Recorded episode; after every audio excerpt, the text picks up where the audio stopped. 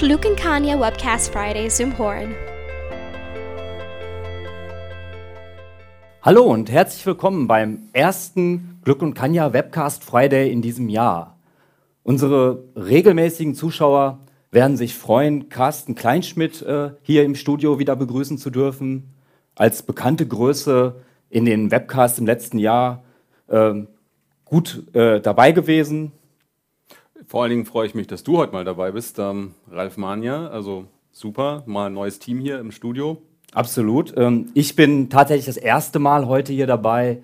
Ähm, ich darf mich kurz vorstellen. Mein Name ist Ralf Manja. Ich bin seit äh, sechs Jahren bei der Glückenkanja Consulting AG als Senior Consultant tätig. Ähm, Im Bereich Skype for Business, aber natürlich auch Office 365.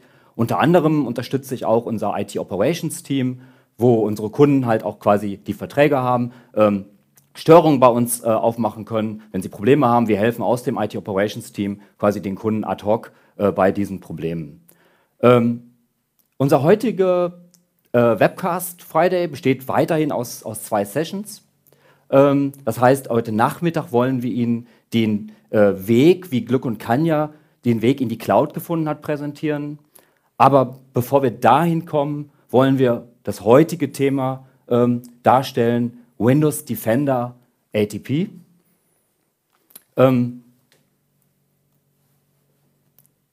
in heutigen Windows Defender ATP, also Windows 10 Windows Defender ATP, ähm, ist eine Komponente, die Microsoft ja schon im Prinzip vor, ja, vor über einem Jahr in Windows 10 integriert hat. Im, im äh, Anniversary Update, im, quasi im 1609er Update, wurden schon Sensoren eingebaut, die zum Schutz ähm, des Betriebssystems, zum Schutz des, der, der Informationen vorhanden sind oder geliefert wurden. Und das wurde von weiter ausgebaut im, im äh, nachfolgenden Creators Update, im 1703er Update. Genau, Microsoft verfolgt hier einfach den Weg, jetzt auch ähm, das Betriebssystem entsprechend um weitere Schnittstellen, Sensoren zu erweitern, um hier auch mehr Einblick in die aktuelle Sicherheitslage auf dem Client, würde ich mal sagen, äh, bereitzustellen. Also mit dem letzten Updates, jetzt bald steht das nächste an, 18.03, äh, werden immer mehr Funktionen eingebaut, einfach zu erkennen, was findet auf dem Rechner statt, welche Angriffsszenarien gibt es, gibt es In-Memory-Attacken, gibt es Kernel-Exploits, die irgendwie versuchen, sich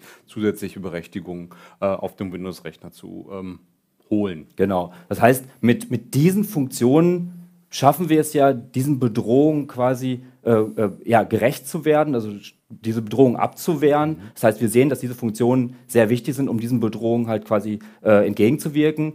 Wenn wir uns überlegen, wie war es im traditionellen Ansatz? Im traditionellen Ansatz haben quasi Cyberkriminelle haben ein, eine Schadsoftware entwickelt, haben die quasi verbreitet und ähm, im Prinzip erst, wenn diese Schadsoftware ähm, äh, ja, durchschlägt, hatten die Virenhersteller äh, die Chance, halt quasi diese Schadsoftware äh, zu, zu, äh, zu, zu, ja, zu, zu, ähm, zu einzudämmen mhm. und konnten dann quasi die Virendatenbank entsprechend updaten. Diese musste natürlich erstmal wieder auf den Client heruntergeladen werden und ab dem Zeitpunkt ähm, bin ich quasi erst auch wieder vor dieser Bedrohung geschützt gewesen.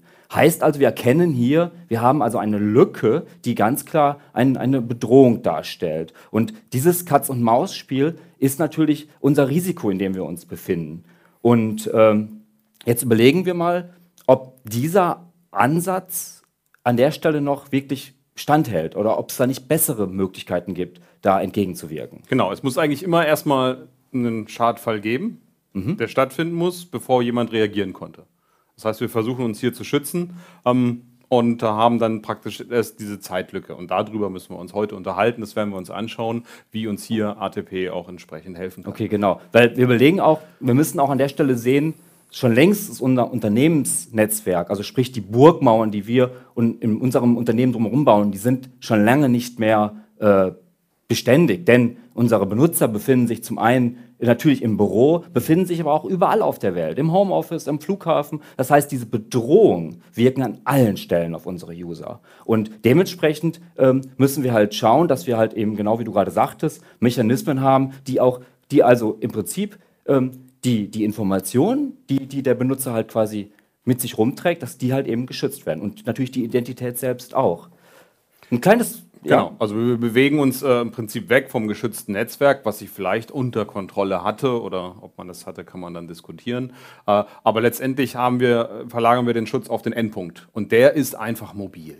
Der ist mobil, absolut, ganz genau. Und vielleicht eine kleine Statistik an der Stelle, ähm, die Microsoft auch gerne anbringt. Ähm, wenn ein, ein, ein Cyberkrimineller eine eine E-Mail an ein Unternehmen, also an 100 Personen in einem Unternehmen schickt, dann, das ist ganz interessant zu sehen, werden 23 Empfänger diese Mail öffnen. Also wie gesagt, das ist eine Statistik, äh, mhm. die, die das belegt. 23 Empfänger werden diese E-Mail öffnen. Elf Personen öffnen tatsächlich sogar den Dateianhang. Und das Gravierende ist, innerhalb der ersten Stunde tun sie das. Das zeigt also, hier ist enorm großes Potenzial für die Cyberkriminellen, ähm, entsprechend äh, die, also auf den, also die Leute zu, zu gefährden. Also man muss sich das nochmal ein bisschen überlegen. Es ist tatsächlich, also nur natürlich nur eine Statistik, aber es heißt einfach, wenn ich Malware an ein Unternehmen schicke, finde ich immer jemanden, der diese Mail öffnet und auch wie hier beim Dateianhang ähm, zur Ausführung bringt. Es gibt immer dieses Potenzial. Es ist immer noch ein sehr leichtes Einfallstor und man darf natürlich, kann jetzt sagen, gut, wir haben Virenscanner, wir filtern alle E-Mails, die reinkommen. Äh, klar, aber das ist immer nur für die bekannten Bedrohungslagen möglich. Wir haben ja gesehen, wir haben dieses Szenario, dieses Zeitfenster, wo neue Malware entwickelt wird, die noch nicht erkannt wird, weil ihre Heuristik noch nicht da ist, die Signaturen noch nicht da sind, der Dateityp sich ein bisschen verändert hat.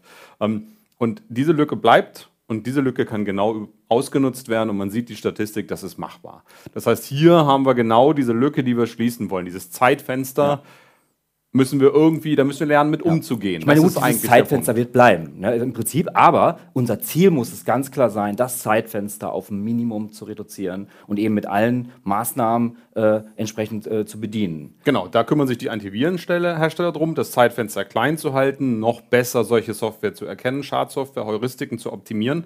Aber ich bleibe dabei, es wird ein Zeitfenster geben. Klar, und wir genau. müssen in der Lage sein, auch bei einem Angriff sozusagen zu erkennen, dass äh, da ein Angriff stattgefunden hat. Und das ist genau das, wo Advanced Threat Protection äh, Genau, das meinte ich ja gerade. Die Frage ist, ob dieser Ansatz, ob der noch weiterhin der richtige ist. Und ich glaube, genau das ist halt das Thema, dass wir jetzt äh, zeigen wollen, was Windows Defender und Windows Defender ATP äh, entsprechend hier für Möglichkeiten darstellt. Ganz genau. Also durch die Erweiterung, durch das Add-on von äh, ATP, Advanced Threat Protection, betrachten wir einfach das Verhalten des Windows Clients. Wir haben alle Sensordaten, die sozusagen im Rechner vorhanden sind. Er liefert uns diese Informationen ähm, und wir haben weiterhin natürlich den Schutz mit dem Virenscanner, der ist klar, ähm, der muss auch stehen. Das nennen wir in der IT-Security auch Pre-Breach-Schutz. Das heißt, wir kümmern uns darum, entsprechend hier einfach die normalen Angriffe, den Großteil der Angriffe abzublocken.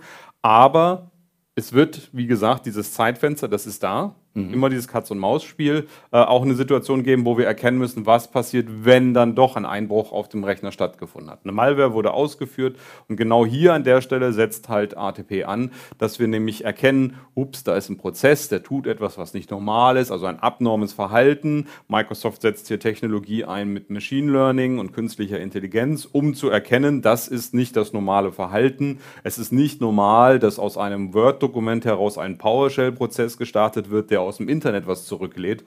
Das ist eigentlich nicht das übliche Vorgehen, wie sich Word-Dokumente verhalten sollten. Solche Dinge sind da und genau mhm. dafür ist ATP äh, jetzt sozusagen verfügbar. Und das Ganze findet ja auf dem Endpunkt statt. Das heißt, wir betrachten genau. diese Verhaltensweise auch, wenn der User ein, ein Attachment öffnet im Internetcafé, im Zug oder am Flughafen. Der Endpunkt ist sozusagen betrachtet und wir kriegen sofort diesen Alarm auch mit, sodass ein Mitarbeiter dann auf diese Bedrohungslage reagieren kann. Genau. Klingt absolut nach dem richtigen Weg. Trotzdem mal so, ich sag mal, das, das ist ja eine Sache, die muss ja irgendwo hergekommen sein. Wie ist denn eigentlich die Historie vom, vom Windows Defender? Wie, wie stellt die sich genau dar? Kannst du dazu was sagen? Klar. Also es ist so, dass ähm, der Defender, vielleicht ist die Namensgebung auch ein bisschen verwirrend, dass wir haben Windows Defender. Das ist im Prinzip der Virenscanner, der auf dem Rechner vorhanden ist. Und äh, wir haben äh, Windows Defender Advanced Threat Protection.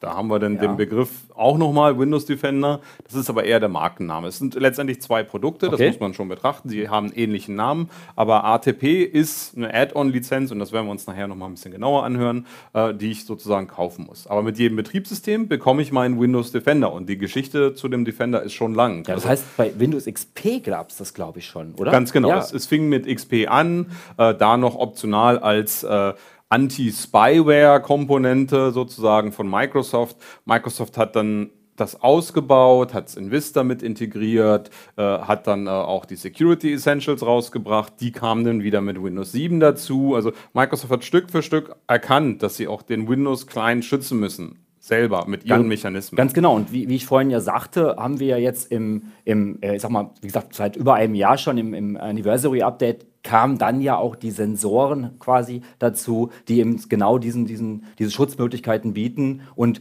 man, wie gesagt, auch im letzten Update, also das ist jetzt ein fortwährender Prozess, mhm. diese, äh, diese äh, ja, Sensoren weiter auszubauen. Mhm und äh, die, damit die, den Schutz quasi entsprechend genau. zu gestalten. Die Idee ist einfach, ich schütze mein Betriebssystem, ich baue den Schutz meines Betriebssystems immer weiter aus. Also da sind ja dann jetzt auch mit dem letzten Windows 10 Updates Application Guard, Exploit Guard äh, zum Beispiel dazugekommen, Credential Guard. Das sind alles Mechanismen aus dem Betriebssystem, genau. die auch vorne dran immer ja. den Namen Windows Defender, Application ja. Guard und so weiter haben.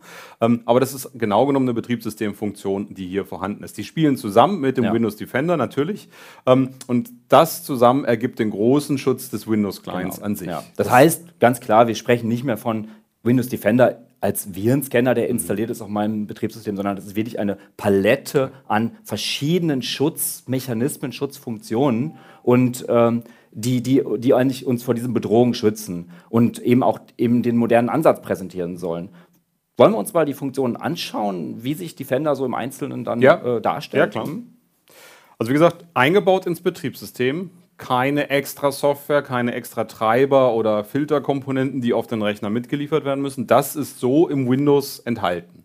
Das ist ein ganz wichtiger Punkt. Es verlangsamt den Rechner nicht ähm, und hilft hier sozusagen äh, ganz normal den, den Client zu schützen über Microsoft selber als Update-Provider. Ich kriege meine monatlichen Updates, ich kriege auch meine Pattern-Updates regelmäßig täglich, ähm, wo ich dann entsprechenden Schutz habe. Das sind Schutzmaßnahmen wie ein Bootschutz, äh, Schutz vor ähm, Prozessen, die administrative Rechte einfordern. Es ist zum Beispiel so, dass wenn, wenn ein Prozess äh, URC aufruft, sprich diesen willst du wirklich hier administrative Veränderungen am System vornehmen, dann wird die ausführende Datei, die das anfordert, nochmal zusätzlich gescannt. In dem Moment auch nochmal. Das ist zum Beispiel ein Mechanismus, der da eingreift.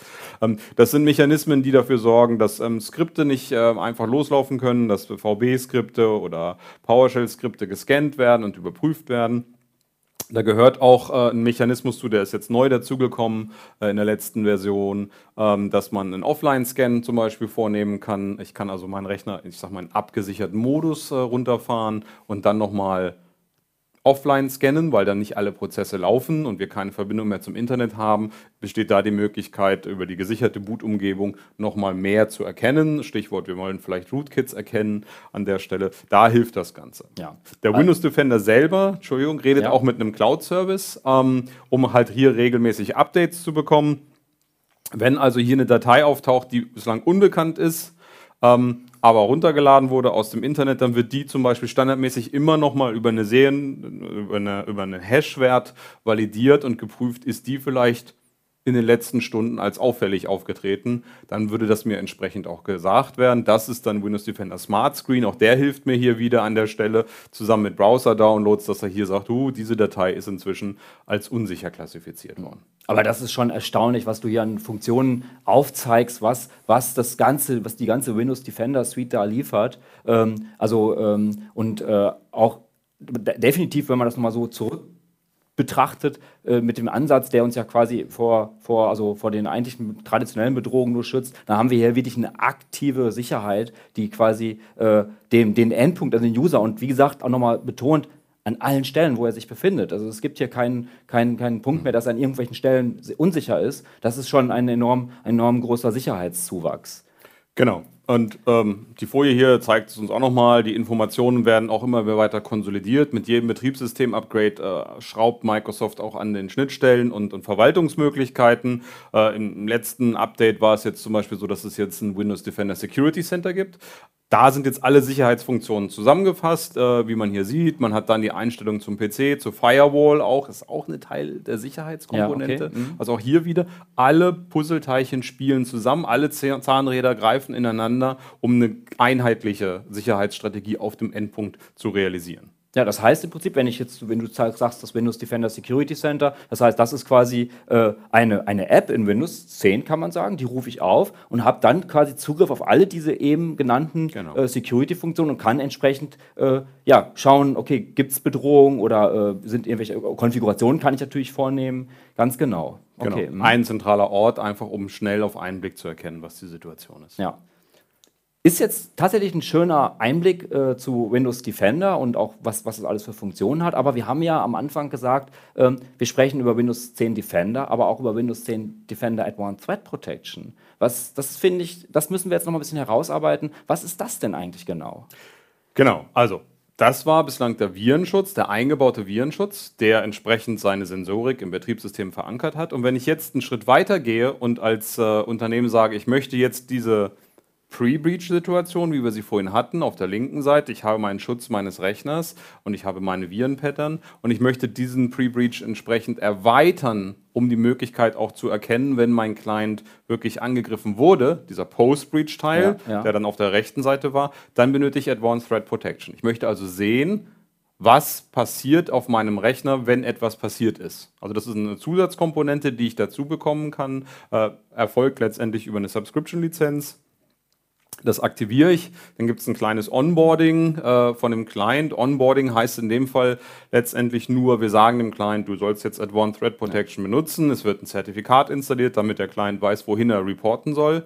Und äh, was da genau passiert, schauen wir uns nachher auch nochmal in der Architektur an. Aber es wird keine Software installiert. Genau, weil das wollte ich gerade sagen. Wenn ich dich richtig verstanden habe, heißt das, ich muss nicht jetzt irgendwie eine Windows ATP-Software auf meinen Rechner installieren, sondern das ist, was wir vorhin alles beschrieben haben, das sind die, die Mechanismen, die verankert sind. Und mit dem Onboarding im Prinzip aktiviere ich Windows 10 Defender ATP. Das heißt, ich, äh, ich brauche eine Lizenz, das heißt, die muss Genau. für den User zugewiesen werden. Und damit bin ich quasi äh, mit diesem eben beschriebenen Paket auch quasi abgesichert. Und was das genau im Einzelnen bedeutet, genau, da werden wir jetzt noch mal ein bisschen näher drauf schauen. Genau, also er fängt dann an, im Prinzip das Verhalten des Rechners zu betrachten, was passiert auf dem Rechner. Er, er geht über das klassische Scannen einer Datei hinaus. Da kommt dann diese künstliche Intelligenz ins Spiel, das Machine Learning. Ähm, diese Daten werden sozusagen erkannt und an einen Cloud-Service übermittelt. Und dieser Cloud-Service ist dann auch in der Lage, das Verhalten eines Rechners zu bewerten oder eines Prozesses zu bewerten und dann gegebenenfalls so einen Alarm auszulösen. Okay. Ähm, ganz interessant äh, insofern ist übrigens ähm, auch, wenn ich zum Beispiel nicht meinen Defender auf dem Rechner verwende und sage, ich habe meine eigene Antivirenlösung von einem anderen Dritthersteller, Ja. dann äh, verwendet Advanced Threat Protection oder ist Advanced Threat Protection natürlich kompatibel dazu, aber Advanced Threat Protection verwendet weiterhin noch Mechanismen von Windows Defender. Okay. Das heißt, obwohl ich eigentlich den Defender abgeschaltet habe, weil ich meine eigene andere Virenlösung habe, habe ich zusätzlich hier ähm, wieder Advanced Threat Protection, der im Hintergrund sich notfalls auch, oder sich im Hintergrund auch der Mechanismen Ja. von Windows Defender bedient. Aber das ja, heißt, ja. ja. aber jetzt mal ganz ehrlich, heißt das, ich brauche eigentlich die Windows, äh, also die Antivirensoftware vom Dritthersteller gar nicht mehr? Also Also so, wir haben gesehen. Windows Defender als Antivirensoftware ist tief im Betriebssystem verankert. Es arbeitet mit all den Sicherheitsmechanismen von Microsoft zusammen. Es kriegt die Updates von Microsoft. Ja. Mhm. Es ist, ist also optimal kompatibel zu Microsoft selbst, weil es natürlich auch von Microsoft ist. Dritthersteller-Software kann da seine Probleme haben. es klingt für mich so, dass es vielleicht sogar ein Sicherheitsrisiko sein könnte. Also könnte, also klar, in erster Linie hatten die natürlich auch, also die Dritthersteller-Software das Ziel, natürlich auch gegen Bedrohungen zu, äh, zu agieren, aber natürlich ist es eine weitere Software erstmal, die natürlich auch Sicherheitslücken haben könnte. Und wie wir ja gehört haben, das, das Paket, den Virenschutz, den habe ich natürlich im Windows Defender auch verankert. Also könnte man schon sagen, unbedingt brauchen, tun wir den Third-Party-Antivirenschutz nicht mehr. Das ist richtig, genau. Genau. Und wir, wir kennen es aus der Vergangenheit, dass äh, Drittviren-Software Sicherheitslücken verursacht hat. Ganz schönes Beispiel, was jetzt auch gerade im Umfeld von Spectre und ähm, ähm, Meltdown, ja. Me äh, Meltdown äh, auftritt, äh, ist zum Beispiel die Situation, dass Microsoft Sicherheitsupdates relativ schnell bereitgestellt ja. oh, hat, ja, die aber nicht installiert genau. werden konnten, weil sie nicht immer kompatibel zum Virenscanner waren. Und Microsoft deswegen jetzt einen Mechanismus gebaut hat, wo erst nach einem Registry Key geguckt wird und nur dann installiert sich dieses Update. Und dieser Registry Key muss durch die Dritthersteller Virensoftware gesetzt werden. Und es gibt nach wie vor Hersteller, die damit strauchen und diese Keys nicht setzen. Also äh, wir sehen aus Telemetriedaten von unseren Kunden tatsächlich dann auch diese Informationen, dass das das Sicherheitsupdate von Microsoft sich nicht installiert, weil der Virenscanner der Dritthersteller noch zurückmeldet, ich bin nicht kompatibel dazu. Ja. Und da entsteht natürlich dann auch wieder ein Zeitfenster, Klar. über das wir eigentlich anfangs gesprochen mhm. haben und das ja. wieder schließen wollten. Ja. Also deswegen muss man schon sehr genau bewerten, brauche ich die Drittherstellersoftware also, noch mit ATP, habe ich eigentlich eine durchgängige Sicherheit. Ich würde natürlich an der Stelle nochmal unterstreichen, man kann natürlich seine Dritthersteller-Software weiterhin einsetzen, das, das haben wir gerade gehört, das ja. ist kompatibel, aber so wie du das jetzt schon dargestellt hast, man kann auch ganz klar sagen, brauch ich, brauchen tue ich die nicht unbedingt mehr. Genau. genau. Wichtig, ähm, Defender managt sich selber auf dem Rechner. Die Updates kommen von Microsoft über die Cloud Services. Wir konfigurieren die Defender-Settings zum Beispiel über Intune, gerade bei unserem Modern Desktop Client, ja. ganz wichtig und relevant. Ähm, wenn ich eine Dritthersteller Virensoftware reinbringe, muss ich die auch wieder managen, separat managen. Absolut. Muss mhm. vielleicht eigene Verteilmechanismen mir überlegen, muss die patchen, habe einen eigenen Release-Zyklus, den ich vielleicht nicht brauche. Okay, mich würde an der Stelle interessieren, was überwacht ATP eigentlich mhm. dann genau im Einzelnen? Also, weil das ist, das wäre noch ein Thema, wo ich sage, da sollten wir mal drauf schauen, um ja. zu verstehen, welche, welche, welche Daten werden da quasi überwacht. Mhm. Genau. Also im Großen und Ganzen sind das die Dinge, die hier stattfinden. Es werden also Telemetriedaten eingesammelt über die eingebauten Sensoren, wie wir gesagt haben. Okay. Das sind Informationen zu Dateien, die ausgeführt werden. Wie groß sind die? Welche Hashes haben die? Also die Quersumme, sage ich mal, damit ich sie genau eindeutig wiedererkennen kann. Ähm, das sind Informationen, die, wie die Dateinamen. Ähm, da geht es darum, was machen die Prozesse, wie verhalten die sich, ähm, greifen die auf die Registry zu, gibt es Veränderungen an der Registry zum Beispiel. Ähm, ATP schaut auch tatsächlich über die Schnittstellen in die Netzwerkverbindung rein. Was macht gerade ein Prozess? Lädt ein Prozess irgendwas nach aus dem Internet? Schickt er irgendwas ins Internet? Welche IP-Adressen stecken dahinter? Auch das wird erfasst. Also wir kennen das, so klassische Ransomware oder Command- und Control-Server. Ja. Das heißt, ein Rechner wird infiziert und von diesem Rechner aus wird versucht, andere Rechner zu infizieren und irgendwie müssen diese Steuerbefehle ja von außen übermittelt werden. Das sind sogenannte Command- and Control, C2-Server. Ähm, diese Maschinen ähm, kommunizieren, kommunizieren mit IP-Adressen oder DNS-Namen im Internet von Microsoft sozusagen erkannt werden können. Das sind verdächtige Dinge. Ein schönes Beispiel war mal, ähm, ein Stück Software installiert sich und fängt sofort an zu kommunizieren mit einer Domäne, die gerade erst vor einer Stunde registriert wurde. Das ist ein typisches Beispiel für Command and Control, wo also ständig neue Namen im Internet und, äh, registriert werden, um die eigene Identität des Hackers zu verschleiern. Aber ähm, Microsoft erkennt das. Microsoft prüft im Hintergrund mit Machine Learning diese Situation und sagt zum Beispiel, hey, Wieso fängt er sofort an zu kommunizieren mit einer Domäne, die erst eine Stunde alt ist? Das mhm. sind solche Dinge, die dahinter stecken. Wir schauen auf die Hardware, Hardwareverhalten, äh, um auch die Hardware wiederzuerkennen. Wir machen also auch ein Fingerprinting vom Rechner selber, damit wir ihn in unserem Netzwerk immer wiederfinden können. Mhm. Natürlich. Wir wollen ja wissen, wo er ist und wir schauen uns Betriebssystemfunktionen an. Hört sich wirklich sehr spannend an, was alles an Daten von dem Endpunkt quasi mhm. gesammelt werden. Jetzt würde mich natürlich auch interessieren, naja, was wird mit den Daten gemacht? Ähm, wo werden die gespeichert, wo werden die hingeschickt? Mhm. Genau, das schauen wir uns einfach mal an. Ähm, hier ist ein Bild der Architektur. Ganz wichtig, wenn ich ATP kaufe oder abonniere ja. letztendlich, mhm. ähm, dann erstelle ich mir einen eigenen Windows Defender äh, Tenant. Das ist also meine eigene okay. Mhm eigene Installation von ATP, das läuft in Azure. Ähm, das ist eine eigene Komponente nur für mich und ich entscheide beim initialen Onboarding, ähm, wo dieser Azure Tenant liegen soll in Europa oder in Amerika. Das ist eine Entscheidung, die ich wirklich ganz zu Anfang treffen muss. Das heißt, die kann ich dann auch nicht variieren. Das heißt, wenn ich die getroffen habe, dann ist die schon fest. Das ne? ist eine Entscheidung, okay, ja. wirklich, die ist unumkehrbar, Stand heute zumindest. Mm, okay. ähm, mm. Die liegt dann fest. Mein Tenant ist dort erstellt. Das wird doch tatsächlich nochmal nachgefragt in diesem ja, okay, Onboarding-Prozess. Ja, bist du dir ganz sicher, wenn mm. du das jetzt klickst, dann äh, ist das so. Klar. Das zweite, was ich definieren kann in dem Zusammenhang, ist, wie lange ich meine Daten aufheben will. Okay. was, was wäre da so ein typischer Zeitraum, Zeitraum den, den, du da empfehlen würdest? Also zur Verfügung steht äh, zwischen einem Monat und, und sechs Monaten. Mhm. Man muss natürlich abwägen, wir reden hier von forensischen Daten und Informationen. Ähm, ich möchte natürlich auch ein bisschen Langzeitstatistik haben. Wir erkennen Dateien, wir erkennen äh, Malware in unserem Netzwerk und vielleicht taucht die Malware nicht allzu häufig auf. Aber mhm. ATP sagt mir zum Beispiel, wir sehen das nachher auf einer Konsole nochmal, wie lange so eine Software schon unterwegs ist und wie oft sie schon in meinem Netzwerk oder auf meinen Rechnern viel mehr gesehen wurde. Und deswegen möchte ich schon ein bisschen Statistikdaten aufheben. Deswegen sind vier Wochen vielleicht ein bisschen, bisschen wenig. wenig ja. Das Maximum ja. ist sechs, was ja. momentan, das ist eine riesen. Datenmenge, das darf man auch nicht vergessen. Ja, das ist natürlich, sehr klar. viel an Informationen. Klar. Mhm. Irgendwo dazwischen muss man sich anpassen, das muss man dann schauen, muss man auch entsprechend. Aber da höre ich raus, okay, also klar, wie du schon erklärt hast, vier Wochen wird tatsächlich ein bisschen wenig sein, aber ob man jetzt drei Monate oder mehr nimmt, das muss man entscheiden. Ist das denn auch dann in Stein gemeißelt oder kann man diesen Wert dann auch noch hinterher so ein bisschen äh, anpassen? Das ist anpassbar.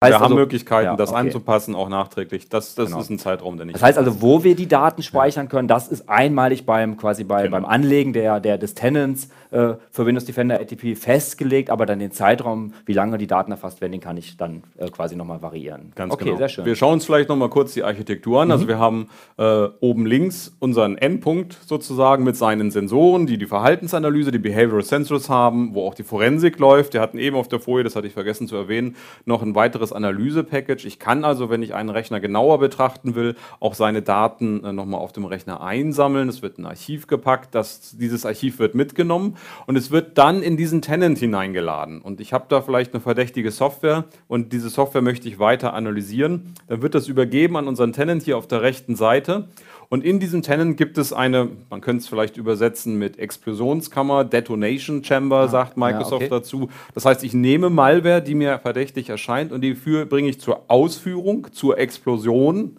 äh, und stelle dann praktisch fest, ist das jetzt Schadsoftware oder nicht? Und dann haben wir hier Daumen hoch, Daumen runter die Situation, okay, das ist tatsächlich Malware. Ja. Und in dem Moment, wo das wirklich als Schadsoftware klassifiziert wird, habe ich dann aber die Möglichkeit, diese Schadsoftware Microsoft äh, sozusagen zu übermitteln für die weitere Analyse.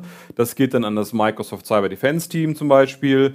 Das ist eine eigene Abteilung inzwischen bei Microsoft, die sich ununterbrochen mit der Abwehrmaßnahme von, von Malware beschäftigt, die mit allen Fachbereichen von Microsoft zusammenarbeitet, sei es Office 365 Teams, Windows Teams, äh, Azure Teams und so weiter, um halt überall direkten Zugriff zu haben und dann in so einem Bedrohungslager auch ja. tatsächlich hier eingreifen zu können. Das, das heißt für mich ja zum einen, wenn die Bedrohungslage erkannt wurde, dann, dann äh, also bei, bei einem bestimmten Szenario, würde diese Bedrohung natürlich auch automatisch auf andere Szenarien sofort äh, übertragbar sein, weil die Bedrohung an sich, wenn sie sich genauso darstellt, ähm, dann würde ja entsprechend auch an anderen Stellen direkt erkannt werden. Das heißt, hier sehen wir schon eben einen eine Symbiose-Effekt, eben dass halt äh, die, die genau. Erkennung an allen Stellen äh, greift. Ähm, du sagtest gerade, die Daten werden dann quasi übertragen, äh, also quasi zu, zu dem Security-Team wie muss ich mir das vorstellen? Werden dann die Daten, quasi meine Daten quasi dann so übertragen oder findet da noch so eine Art Prozess statt, äh, die Daten für eine, sag mal,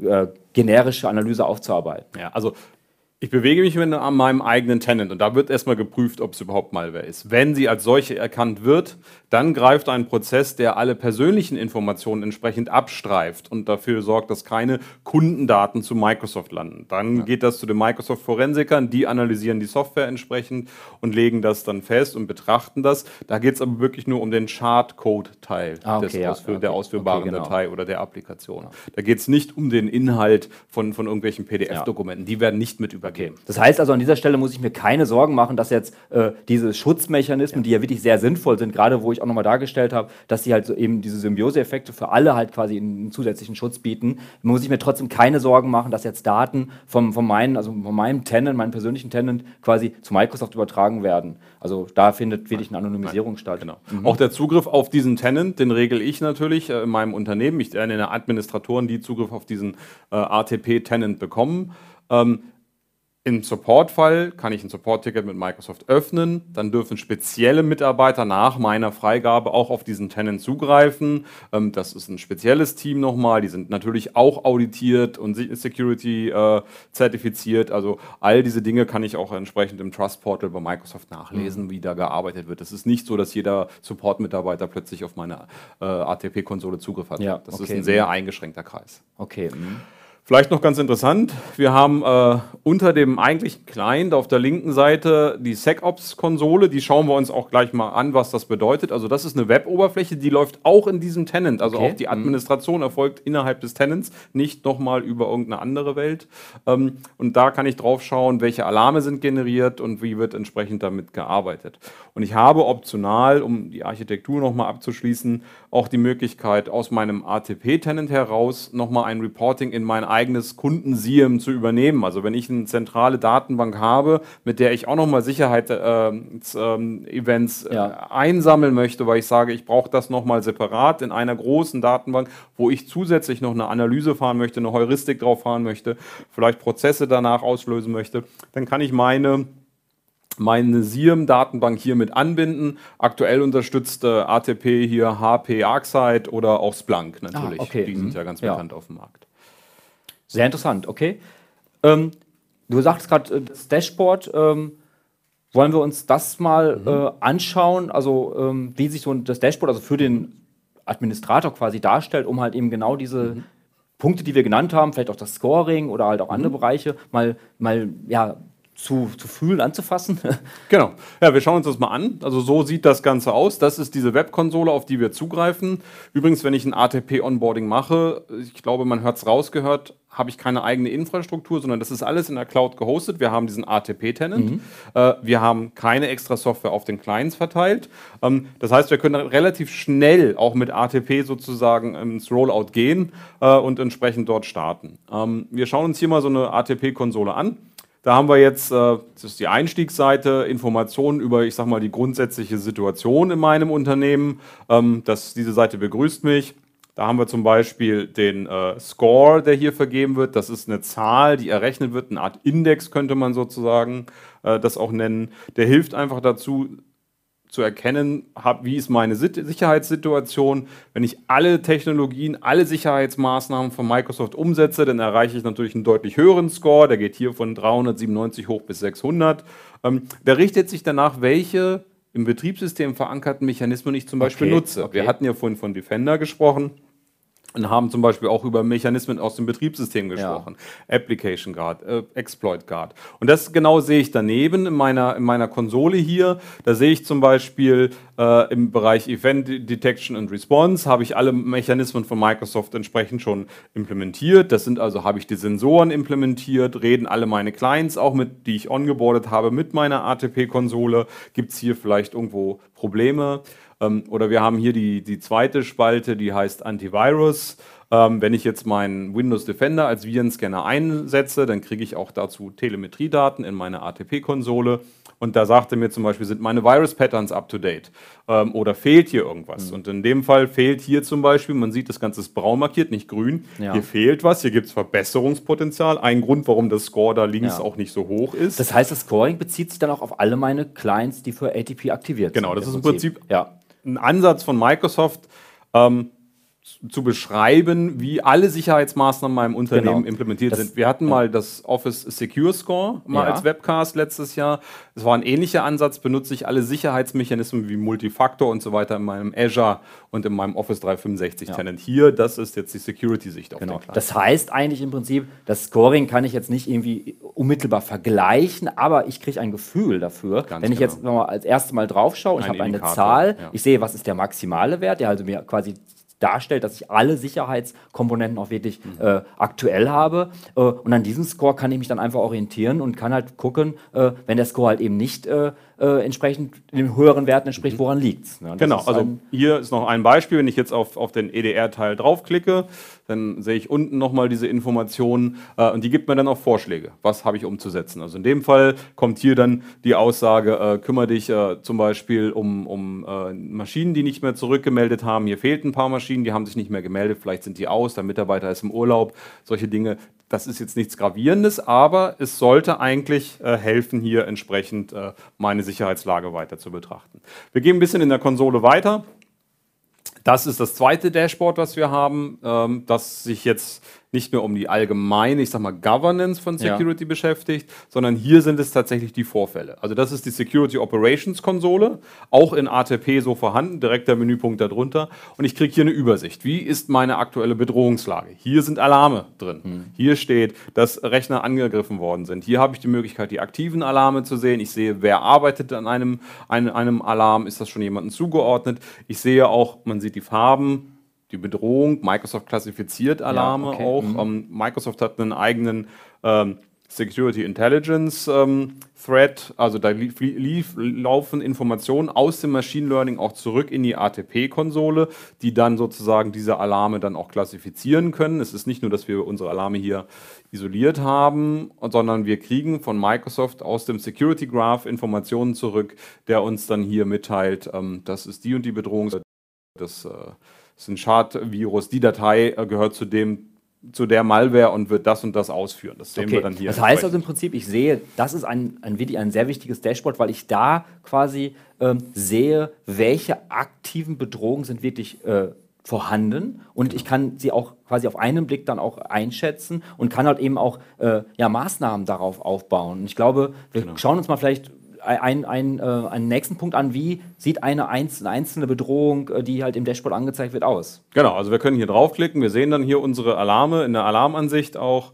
Wir haben die Möglichkeit, hier die Alarme nochmal zu betrachten. Ähm, man sieht User- und Rechnerinformationen, in dem Fall hier jetzt ausgeblendet, aber äh, wir sehen hier also Farben gelb und orange. Wir sehen, seit wann die Bedrohungslage da ist. Wir sehen eine Klassifizierung. Gehört das zu Antivirus? Gehört das äh, zu Event Detection? Äh, ist das vielleicht Malware? Und ich kann dann auf so einen Alarm zum Beispiel hier draufklicken. Und das würde jetzt im Prinzip ein Support-Mitarbeiter tun. Der kann dann dieses Ticket sozusagen nehmen, kann sich das Ticket auch assignen, kann dann also sozusagen die Verantwortung für die weitere Verfolgung des Angriffes übernehmen. Okay. Also er mhm. übernimmt ja. sozusagen die Verantwortung, die Ownership, ja. das Assignment und arbeitet entsprechend damit, klassifiziert das Ganze auch vielleicht nochmal nach, nach äh, Dringlichkeit. Er hat auch die Möglichkeit, sowas ähm, als falschen Positiven zu markieren. Das kann auch sein. Vielleicht habe ich eine eigene ja. Unternehmenssoftware entwickelt und die wird jetzt falschlich als als Malware eingestuft, weil sie vielleicht einen Update-Mechanismus hat, weil sie sich Daten von einem Webserver lädt dann muss ich die entsprechend hier natürlich genau. klassifizieren und äh, über das äh, Suppression Rules zum Beispiel entsprechend genau. whitelisten. Das heißt, ich brauche also eine Person, die sich aktiv um, sag mal, um die, wie so ein Service Desk halt um, um die, sag mal, um die, mhm. sag mal, Security Tickets kümmert im Prinzip. Ne? Ganz genau. genau. Wenn ich jetzt also so als äh, Mitarbeiter, als Administrator in dem Support-Team mir sowas vornehme, dann kann ich natürlich auch schauen, wie sieht es mit meinen Maschinen aus. Also ich, das einmal ist die Bedrohungslage, das andere ist aber auch, welchen Zustand hat eine Maschine. Wir haben jetzt hier zum Beispiel so einen Alarm, der entsprechend entsprechend aufgetaucht ist. Wir picken uns den raus, wir klicken auf den Alarm und sehen hier, da ist eine verdächtige Remote Shell aufgetaucht. Also da läuft jetzt auf einem Client im Prinzip eine Applikation, die Befehle von außen entgegennimmt. Sehr verdächtig. Soll es mhm. eigentlich nicht sein. Sowas macht ein Server, aber kein Client. Ja, absolut. Ähm, und schon gar nicht, wenn das jetzt ganz plötzlich auftaucht. Das heißt, wir sehen hier zum Beispiel einen Alarm, wir sehen, auf welcher Maschine das stattgefunden hat und welcher User das ist. Wir sehen hier zum Beispiel im Alarmkontext auch, wann es das erste Mal aufgetreten ist. Das sind hier Screenshots aus der Microsoft-Demo äh, entsprechend natürlich. Ähm, und wir sehen auch, dass noch keiner an dem Ticket arbeitet. Der Status ist noch nicht assigned. Ich kriege aber auch schon Informationen dazu. Und ich habe hier mal eine andere Information rausgesucht vom Strontium. Ähm, äh, von der Strontium-Malware, da sehen wir jetzt mehr Details. Wir sehen, was macht das Ding eigentlich, wie verbreitet sich das, wie, wie hängt sich das in das System ein, welche Mechanismen verwendet es, um sich weiter zu verbreiten. Diese Informationen füllt Microsoft uns über den Security Graph. Wir kriegen also diese Informationen als, als Administrator kann ich jetzt gleich lesen, ups, das Ding ist sogar als High eingestuft, ist also kritisch. Wir müssen uns hier ernsthaft Gedanken machen, wie wir mit so einer Situation umgehen. Und ich kriege gleich sozusagen meine Anleitung dazu, wie sich dieses Virus verhält und wie ich das das einzuschätzen Ja.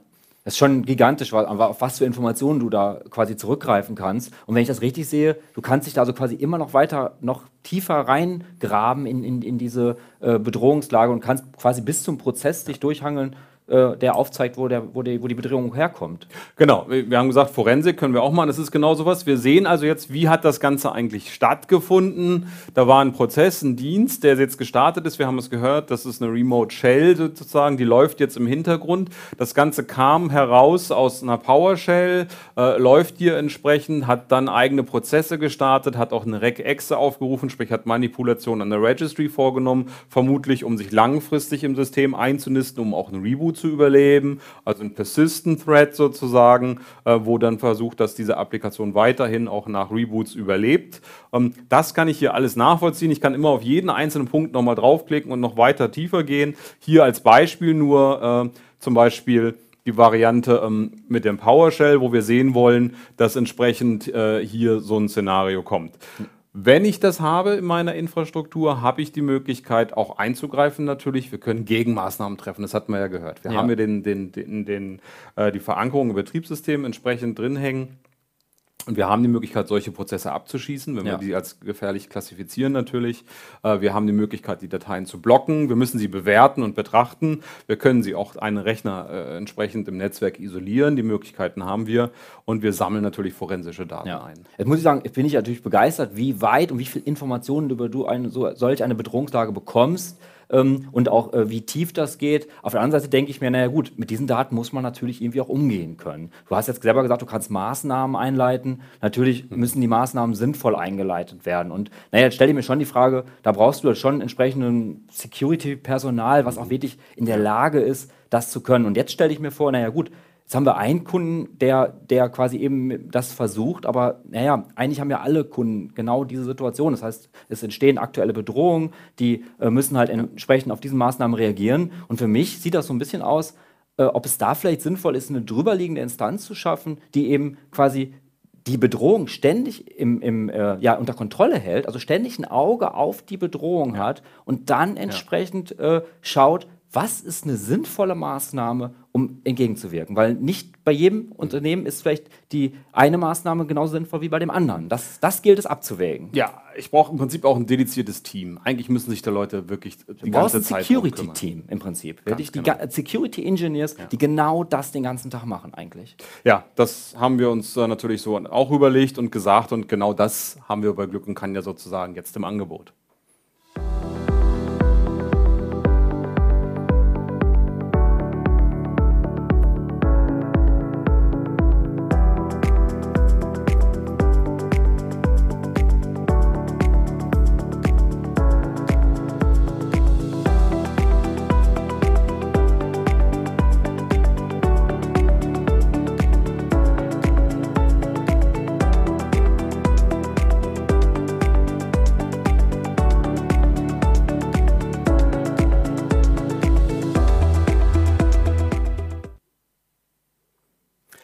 Also wie wir gesehen haben, das Glück und Kanya Security Operations Center kann hier genau die Antwort darauf sein. Die Idee ist einfach, ähm, wir haben entsprechende erfahrene Engineers bei uns, die sich tagtäglich mit dieser Situation auseinandersetzen, ähm, die auch bewerten können, was das so Szenarien sind. Wir sehen viele Alarme, nicht alle Alarme sind wirklich so kritisch, dass sie eskaliert werden müssen. Das, äh, wie gesagt, es können auch falsch positive dabei sein. Das heißt, diese Bewertung und, und Analyse muss im Prinzip durch Fachkräfte stattfinden und es muss ein dediziertes Team sein.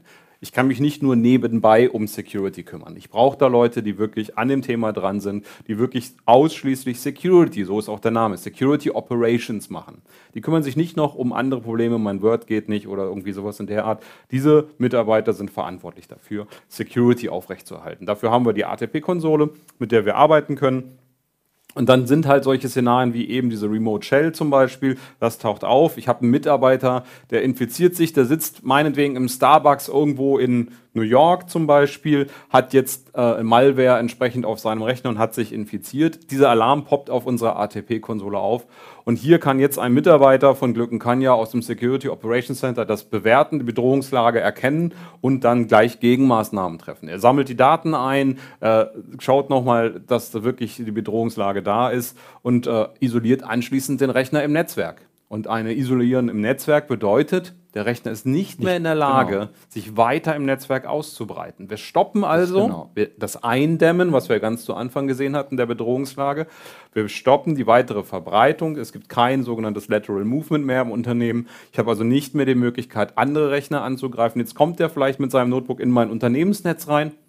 Da kann er gar nichts mehr anstellen. Ganz die genau, Situation ja. ist bereits gebannt und hier geht es im Prinzip jetzt weiter um solche Szenarien dann auch nachzuverfolgen im Unternehmen, ist, ist, ist ja, reicht ja nicht nur den Rechner isoliert zu haben, sondern jetzt müssen weitere Prozesse folgen.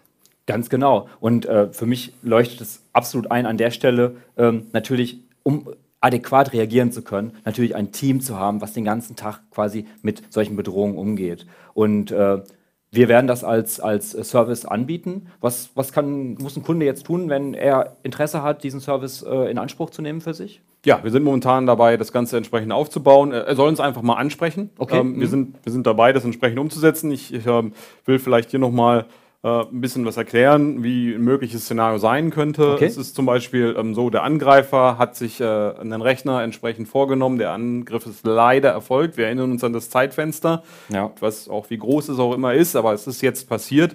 Wir sehen aber sofort auf unserer ATP-Konsole dieses komische Verhalten, was dort entsprechend auftritt. Äh, da startet ein PowerShell-Prozess, da werden Informationen aus dem Internet zurückgeladen.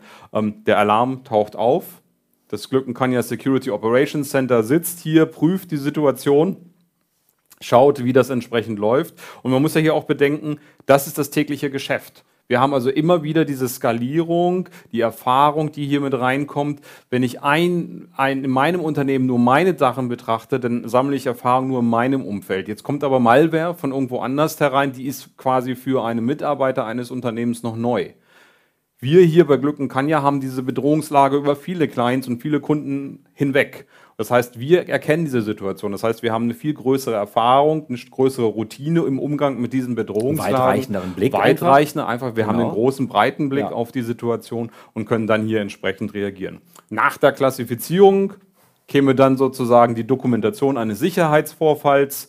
Ähm, das geht jetzt in das Unternehmen hinein sozusagen. Wir berichten das an das ähm, Incident Response Team vielleicht für Cybersecurity, wenn es sowas im Unternehmen gibt, oder an den Helpdesk, wie auch immer, wer damit arbeitet. Und je nach Bedrohungslage, wir erinnern uns an NotPetya oder andere Software aus dem letzten Jahr, muss das natürlich dann gegebenenfalls auch ins Krisenmanagement des Unternehmens gegeben werden.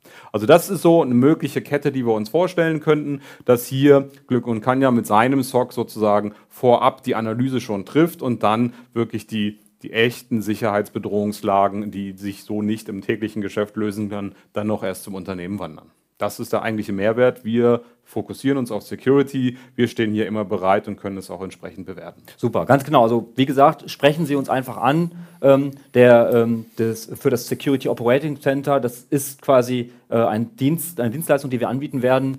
Wenn Sie dazu Näheres erfahren wollen, einfach an uns wenden und wir werden dann auch noch ins Detail da gehen.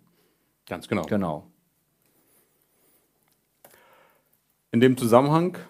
Ähm, ja, was, was haben wir noch für, für weitere Offerings? Ähm, wir bieten ein Cyber äh, Defense Briefing an. Kannst du das kurz mhm. noch ähm, darstellen, was das genau ist? Genau, das ist äh, im Prinzip ein, äh, ein, Workshop, den wir hier anbieten, ähm, einfach nochmal, um in die Thematik hineinzugehen, nochmal Security zu besprechen. Er richtet sich vor allen Dingen an Entscheider und Sicherheitsspezialisten, also geht auch in Richtung IT-Governance an der Stelle natürlich.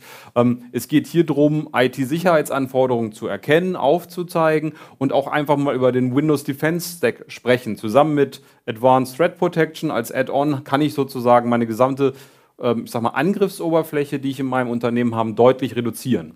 Mhm. Das können wir im Rahmen von ATP machen, also ein Cyber Defense Briefing, oder auch natürlich äh, im Rahmen eines ganzen POCs, wenn wir über den Future Workspace sprechen. Das haben wir auch schon in mehreren Webcasts gemacht. Also einen Cloud-Managed Client, der wirklich in der Cloud dann auch lebt. Dafür ist natürlich ATP ideal, um auch hier Zugriff auf unsere äh, Sicherheitssituation im Client haben, okay. zu haben. Klingt wirklich sehr verlockend. Das heißt also, ähm, so, ein, so, ein POC lässt sich auch relativ schnell umsetzen mit, ja. mit, mit, mit unseren Kunden. Ja. Und äh, so hat man halt direkt das, was wir jetzt quasi so erklärt und gezeigt haben, direkt möglich in seiner eigenen Umgebung auch entsprechend dann zu Ganz erfahren. genau. Und ich glaube, das ist halt eben eine gute Sache, um zu erkennen, wie, wie wichtig ist, halt äh, aktuellen Bedrohungslagen einfach auch modern äh, entgegenzuwirken. Ja, also gerade die ATP-Konsole ist sehr mächtig. Wir haben jetzt nur Ja. ein paar Screenshots gezeigt. Das lohnt sich wirklich da auch mal einzusteigen und sich das entsprechend anzuschauen. Absolut. Fassen wir nochmal zusammen. Wenn wir jetzt überlegen, wir haben am Anfang Windows Defender, äh, die Suite quasi nochmal uns angeschaut, die ja schon wirklich einen, einen sehr großen Schutz mit, mitbringt und auch immer weiterentwickelt wird. Also ich bin mir sicher, jetzt im folgenden Windows-Update wird, werden da auch wieder weitere Ja, äh. Mechanismen reinkommen. Aber darauf aufbauend ganz klar, und das ist wirklich mal wirklich zu erkennen, das ist eine sehr wichtige Komponente, Windows Defender Advanced Threat Protection bietet hier nochmal zusätzlich eine aktive Sicherheit äh, und äh, wo, wo ich halt entsprechend auch als, als Unternehmen äh, darauf reagieren kann, entsprechend, indem ich äh, Maßnahmen einleite, aber dann darüber hinaus auch noch quasi ähm, die Möglichkeit habe, so einen Dienst wie das Security Operations Center quasi ähm, in Anspruch zu nehmen, um halt dann noch mal eine Ebene darüber meine Sicherheit noch mal z- äh, zu erhöhen und halt eben sicherstellen kann, dass adäquat auf anstehende Bedrohungen reagiert wird. Und ich denke, das ist äh, ähm, ja, ähm, schön zu sehen, dass, dass wir so eine allumfängliche Sicherheit ähm, entgegennehmen können. Vor allen Dingen nochmal mit dem Hinterblick, unsere Benutzer sind eben quasi überall mit jedem Gerät. Und, und das heißt, wir müssen gucken, dass wir diese Sicherheit auch überall damit quasi hin bewegen. Absolut. Wir haben eine mobile Welt. Wir bewegen uns überall in verschiedensten Netzen umher. Die Burg gibt es nicht mehr, das hatten wir vorhin gesagt. Äh, Und genau dieser Ansatz, der muss im Prinzip jetzt folgen, um auch den modernen Bedrohungsszenarien entsprechend äh, begegnen zu können. Super. Vielen Dank für den Überblick, Carsten. Also Ja, gerade mit dem, dem tiefen Einblick. Ähm, an der Stelle möchte ich natürlich nochmal hervorheben, unseren Webcast Cloud äh, gefunden oder beschreitet. Ähm, gleichzeitig auch äh, quasi unser nächster Webcast, der, also unser nächster Webcast Friday, der wird am 13.04. stattfinden. Ähm, da geht es um Azure, rund um Azure. Genau. Es geht, geht um Themen um Azure unter anderem, äh, wo wir entsprechend wieder einen Webcast für Sie haben werden. Ähm, absolut. Ich freue mich auf den Webcast heute Nachmittag nochmal, den wir ja wieder beide machen werden. Ähm, einfach mal, da hören Sie nochmal, was wir sozusagen an Herausforderungen hatten, um in die Cloud zu gehen, wie wir es gelöst haben. Wir geben also so ein bisschen einen Blick hinter unsere eigenen Kulissen, könnte man sagen. Ganz genau. Also, vielen Dank fürs Vielen Zuhören Dank. und bis heute Nachmittag. Vielen Zuhören Dank. und bis heute Nachmittag. Danke. Danke.